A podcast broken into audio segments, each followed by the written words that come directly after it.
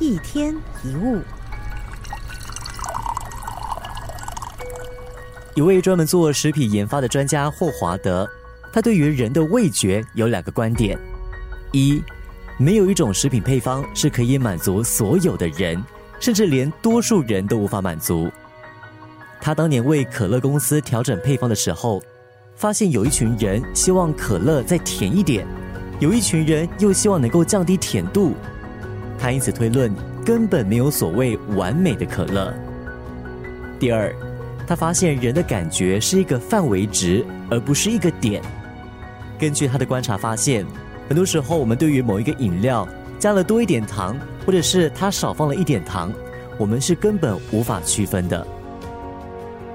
从这两点来看，其实每个人要的都是不同的，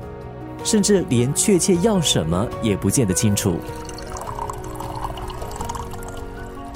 每一个人从小到大都会接触不同的事物，于是造就出人有千百种的多样性。因此，太在乎别人的想法，其实是一种失去自我的过程。同一句话可以有很多种解读，同一件事也可以有很多种做法。你的努力在别人看来很可能是威胁，一个人的好意在另一个人的眼里很可能是敌意。我们永远不会知道对方用什么角度来评断自己，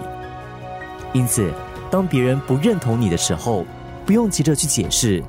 毕竟你的动怒很可能只会给他更多的动力。难听的话其实就很像坏掉的食物，如果你不会把不新鲜的菜吞进肚里，又何必把不真实的话听进心里？一天一物。